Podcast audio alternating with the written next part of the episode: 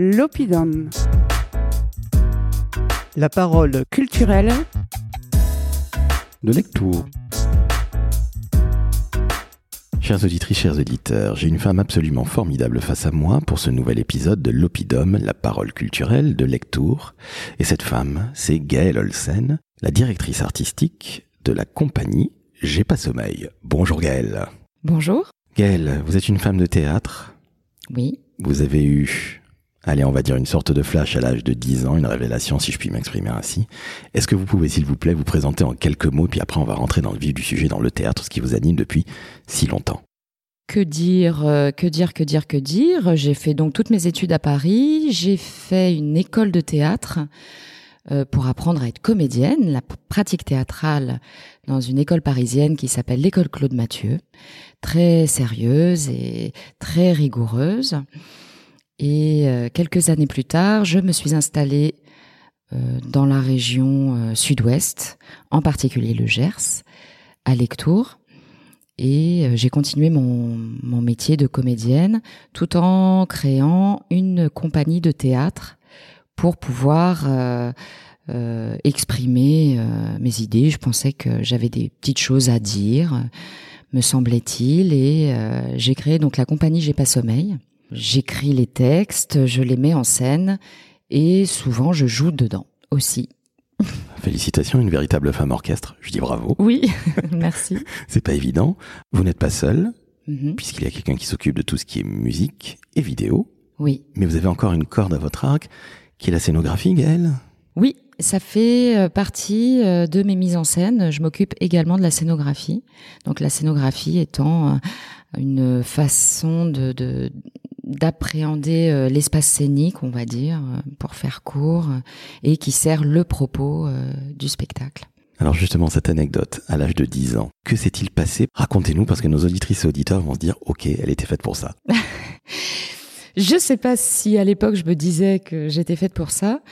En CM2, il se trouve qu'on nous a emmené voir un spectacle de Molière, donc avec la classe. C'était Le médecin malgré lui. Et euh, moi, contrairement à mes petits camarades, j'étais absolument subjuguée par ce spectacle qui devait pas être un grand, grand spectacle, euh, voilà, un peu en costume, un peu apprêté, un peu... Bon. Mais moi, j'avais trouvé ça formidable et euh, j'avais trouvé la comédienne euh, principale absolument formidable. Et donc, j'étais restée là-dessus. J'étais absolument ravie de, de, de cet après-midi théâtral. Et il se trouve que euh, un bon 30 ans plus tard, avec une euh, compagnie euh, du Gers, euh, nous avons monté Le médecin malgré lui, et j'ai joué le rôle de cette femme qui m'avait tant subjuguée à mes 10 ans. Et je me suis retrouvée à jouer devant des élèves de CM2. Et là, pff, voilà. Un effet miroir 30 ans après, c'est incroyable. Oui, oui, oui. Parce que vous vous souveniez de quasiment tous les textes en plus. Eh ben, pas mal, ouais. C'est ça qui m'a, qui m'a un peu euh, surprise quand on a, quand il a fallu apprendre le texte et répéter. J'ai eu très très peu de mal euh, à l'apprendre parce que je me suis rendu compte que que j'avais encore le souvenir de de ce spectacle et de, et du texte. Sur euh, même la première scène, je, je me souvenais même du texte de mon partenaire, de Sganarelle. Vous voyez? Donc subjugué, c'est un flash. Vous étiez faite pour ça. Est-ce que vous aviez des parents qui étaient, euh, entre guillemets, des fans de théâtre ou pas vraiment? Vous êtes peut-être la première de la famille Euh, J'avais des parents qui étaient intéressés, euh, surtout ma mère, mais qui étaient intéressés par le spectacle, par la culture en règle générale. Des parents très lecteurs, mais c'était pas du tout. Enfin, on savait pas que c'était un métier. Être euh, comédienne, ou, voilà, c'était pas un métier. euh, voilà, il était inimaginable que je fasse ce genre de choses. euh, voilà, mais ils étaient, ils étaient intéressés. C'était des, des, gens intéressés par l'art, mais euh, ils faisaient pas du tout partie des artistes. Et il y en a pas dans ma famille. hein. Il n'était pas donc du sérail.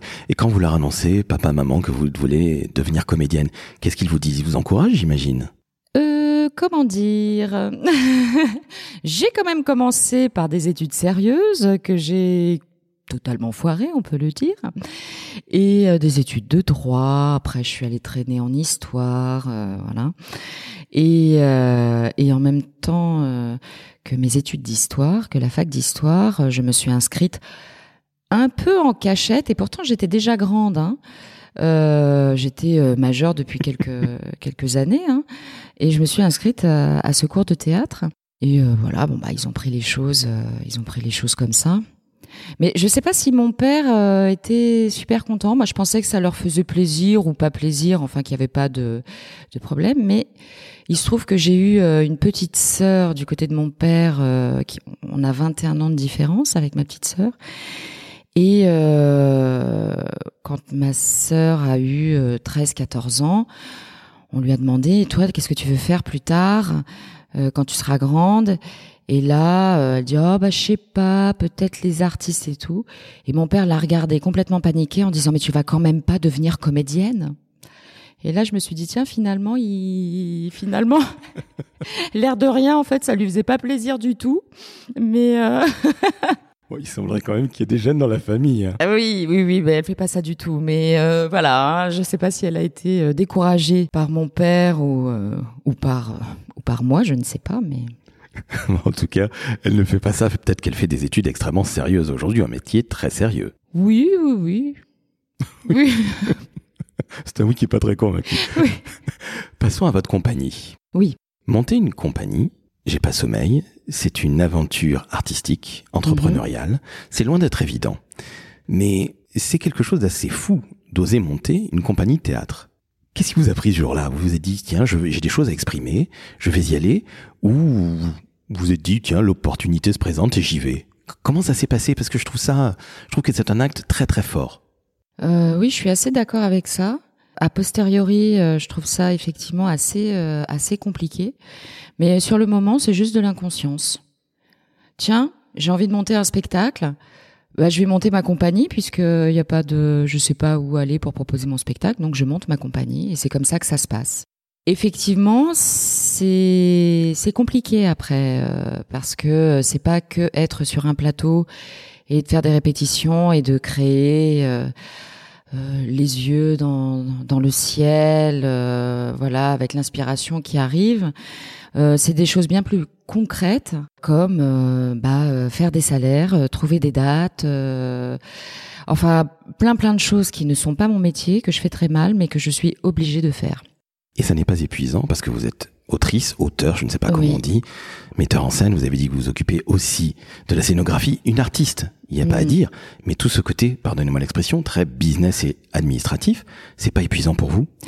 Euh, Si, très très mais bon j'ai pas trop envie d'en parler parce que ça c'est enfin le public euh, il faut il faut le faire rêver. Il faut pas qu'il sente tout ça quand on est sur scène. Donc euh, évidemment. Mais euh, franchement je ne vous cache pas que et je ne suis pas la seule euh, des des compagnies euh, des gens qui s'occupent de compagnies etc je pense qu'on est tous au bord du burn-out. Et c'est très très très étrange parce qu'on fait soi-disant un métier passion mais alors tout le reste est extrêmement contraignant et, euh, et, on est obligé de le faire sinon on ne travaille pas. Donc c'est c'est c'est très très très fatigant, oui, voilà. C'est limite kafkaïen. Ah oui, oui, oui, il y a des méandres euh, qu'il faut prendre là de administratif, de, de, enfin tout, tout, tout, c'est euh, c'est compliqué. Et puis se vendre, se vendre, c'est tellement, on est nous sommes les dernières personnes à, à bien parler de notre métier ou de notre création. Donc c'est toujours très compliqué d'aller se vendre parce qu'on le fait, on fait ça aussi, ce travail-là, et c'est c'est très compliqué. Mais je, je pense que je ne serai pas la seule à vous le dire euh, euh, au cours de ces podcasts. Évidemment, en effet. À Lectour, oui, moins de 4000 habitants, oui, il y a plusieurs compagnies de théâtre. Oui. Vous en faites partie. Oui. Vous êtes plutôt sur un théâtre de salle, un théâtre de texte. Alors moi qui suis totalement béotien en la Mhm. matière, est-ce que vous pourriez expliquer ce que c'est à nos auditrices et auditeurs, s'il vous plaît, Gaëlle? Alors effectivement, euh, Lectour a une chance inouïe sur un tout petit territoire d'avoir autant de compagnies professionnelles qui font des choses euh, vraiment très intéressantes, toutes dans un genre très différent. Par exemple, il y a une compagnie euh, qui fait plutôt du, du théâtre euh, d'expression corporelle, une autre plus de la danse, une autre plus du conte. Moi, je me situe plus dans le théâtre de ce qu'on appelle le théâtre de salle.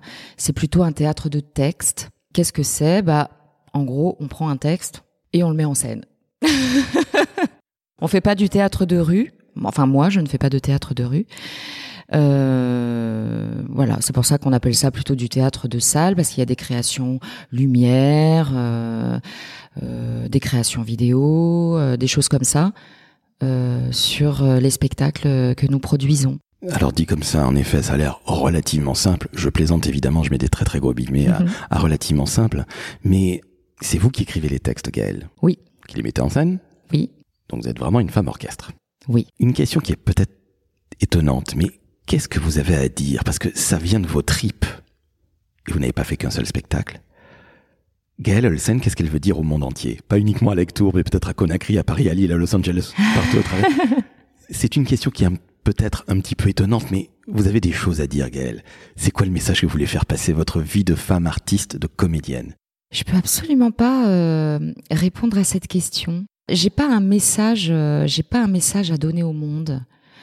Euh, même pas à mes voisins, même pas. je- je- en tout cas, je, je n'en ai pas conscience.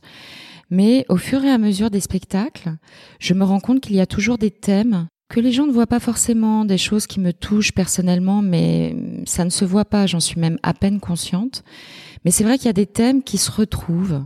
Tous mes spectacles parlent d'histoires de femmes. Donc euh, il doit bien y avoir un message par rapport à ça que j'essaie de d'envoyer à mes contemporains. Je ne, mais voilà, je n'ai pas la la prétention, enfin, d'avoir un message particulier. Mais s'il y en a un, en tout cas, je j'en suis même pas consciente. Mais je pense que ça se situe à ce niveau-là.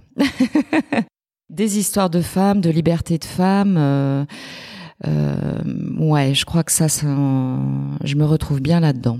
C'est le sujet de votre dernier spectacle? Oui, sans m'en rendre compte non plus en fait, mais effectivement, c'est ça, ça parle que de ça. Ça, ça parle de, enfin de, de, de la liberté qu'on laisse à autrui et en particulier aux femmes, et aussi bon notre rapport à notre animalité et à la, na- et à la nature euh, aussi. Quelle liberté on laisse à la nature, à l'animal, aux femmes? Au renard.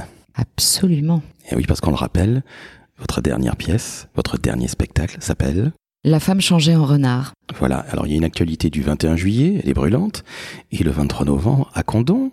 Oui, alors le 23 novembre à Condon, euh, effectivement, nous allons jouer La femme changée en renard. Et le 21 juillet, nous jouerons un autre spectacle qui est en coproduction avec une autre compagnie du Lot-et-Garonne, qui s'appelle Maladie pittoresque. Et euh, c'est un homme, une femme, qui se retrouve dans la salle d'attente d'un spécialiste des maladies pittoresques. Va-t-il venir? Pas venir? Qu'est-ce qui va se passer entre ces deux personnages? Il faut venir le 21 juillet au festival de Saint-Clar. Rendez-vous est pris, Gaëlle. vous vendez très très bien le spectacle, Ah, merci. je tiens à vous le dire. Je pense que nos auditrices et auditeurs vont se dire, Hum, ça a l'air extrêmement intéressant, on va y aller.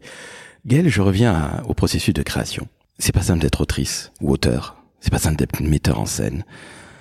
Je suis toujours subjugué par les, créateurs artistiques. Combien de temps ça met, en moyenne, pour créer un spectacle ou une pièce? Je sais que vous êtes assez rapide, hein. vous m'avez dit euh, en antenne. En moyenne, combien de temps ça met? Euh, le précédent spectacle, euh, on a mis exactement entre le moment où j'ai eu l'idée et la première, il s'est passé 13 mois. 14 en fait. Je vous ai dit tout à l'heure 13 mois, mais euh, voilà, c'est 14 mois. Mais bon, c'est assez rapide, effectivement.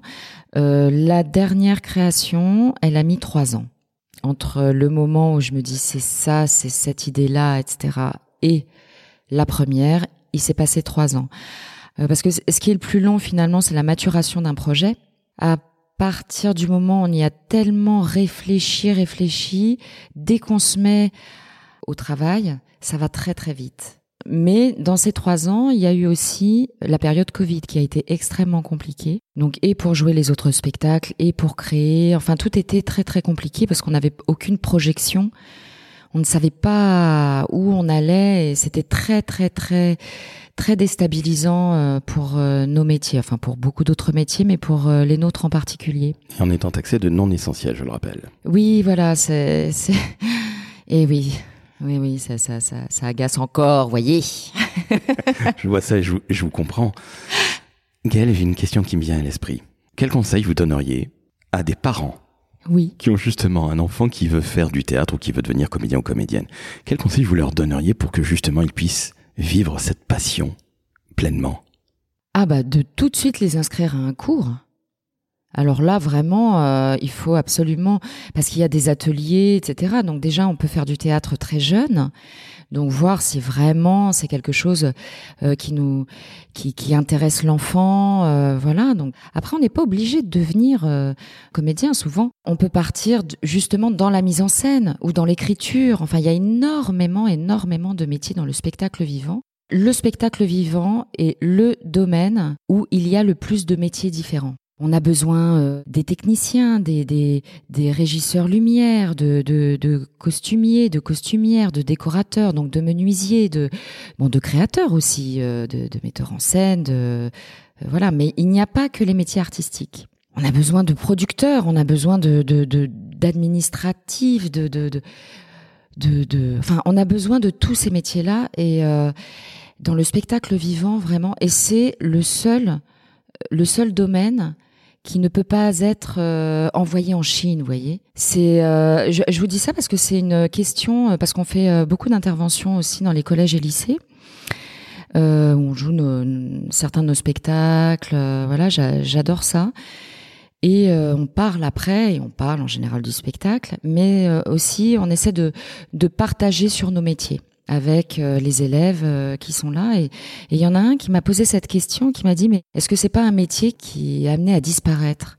Et là, j'ai trouvé cette question passionnante. Et là, effectivement, c'est pour ça que je vous réponds tout ça. Je vous dis, mais, mais voilà, ça, ça ne peut pas disparaître. Il y aura toujours, depuis la nuit des temps, le plus vieux métier du monde, c'est pas celui qu'on qu'on nous cite souvent, c'est euh, c'est euh, quelqu'un qui raconte une histoire à quelqu'un d'autre qui est venu pour le voir lui raconter son histoire. Que ce soit de la musique, que ce soit de ce que vous voulez. Mais voilà, il y aura toujours quelqu'un pour raconter une histoire et quelqu'un d'autre qui regardera et qui écoutera cette histoire. Et ça, c'est depuis la nuit des temps, quoi. Donc. Euh... Je comprends parfaitement et je vous sens totalement passionné. Et laissez-moi vous poser une question un peu déstabilisante, Gaëlle. C'est mon avant-dernière question. Ah, ah, ah. Si vous n'aviez pas été comédienne, qu'est-ce que vous auriez fait comme job, comme métier? Hmm. D'ailleurs, est-ce que vous auriez été capable de faire autre chose que comédienne? Bah, souvent quand j'en ai marre, justement parce qu'on en a parlé tout à l'heure de toutes des, enfin de, de, tous les à côté de ce métier euh, administratif etc souvent je me dis oh, j'en ai marre j'arrête je vais faire autre chose. Et là euh, en fait quand on fait mon métier, on sait faire plein de choses, mais rien de bien finalement. Enfin, y a, y a, y a, voilà, je ne vois absolument pas ce que je pourrais faire d'autre aujourd'hui. À l'époque, euh, bah à l'époque, euh, j'ai j'ai tout fait pour euh, rater les études que j'avais commencées. Donc, je pense que j'avais pas forcément envie de devenir avocate, pas forcément de devenir historienne. la sociologie, ça m'intéressait bien. C'était un c'était un ouais ouais ça c'était des études qui m'intéressaient bien et euh, les bouquins de sociaux ça m'a toujours bien intéressé. Mais euh, voilà, hein, je, donc euh, pas des métiers sérieux. Un hein. sociologue, c'est pas sérieux non plus. non, pas du tout. un petit passage à, à, Pierre Bourdieu au passage qu'on va saluer. Oui, oui, oui. Ma dernière question, Gaëlle, elle est loin d'être facile. Si je vous dis lectour, vous me dites quoi? Lectour, lectour, lectour. La charcuterie Mazonetto. C'est tout ce qui me vient, c'est terrible. Mais je dis pas ça par hasard, c'est que Lectour, c'est dans le Gers.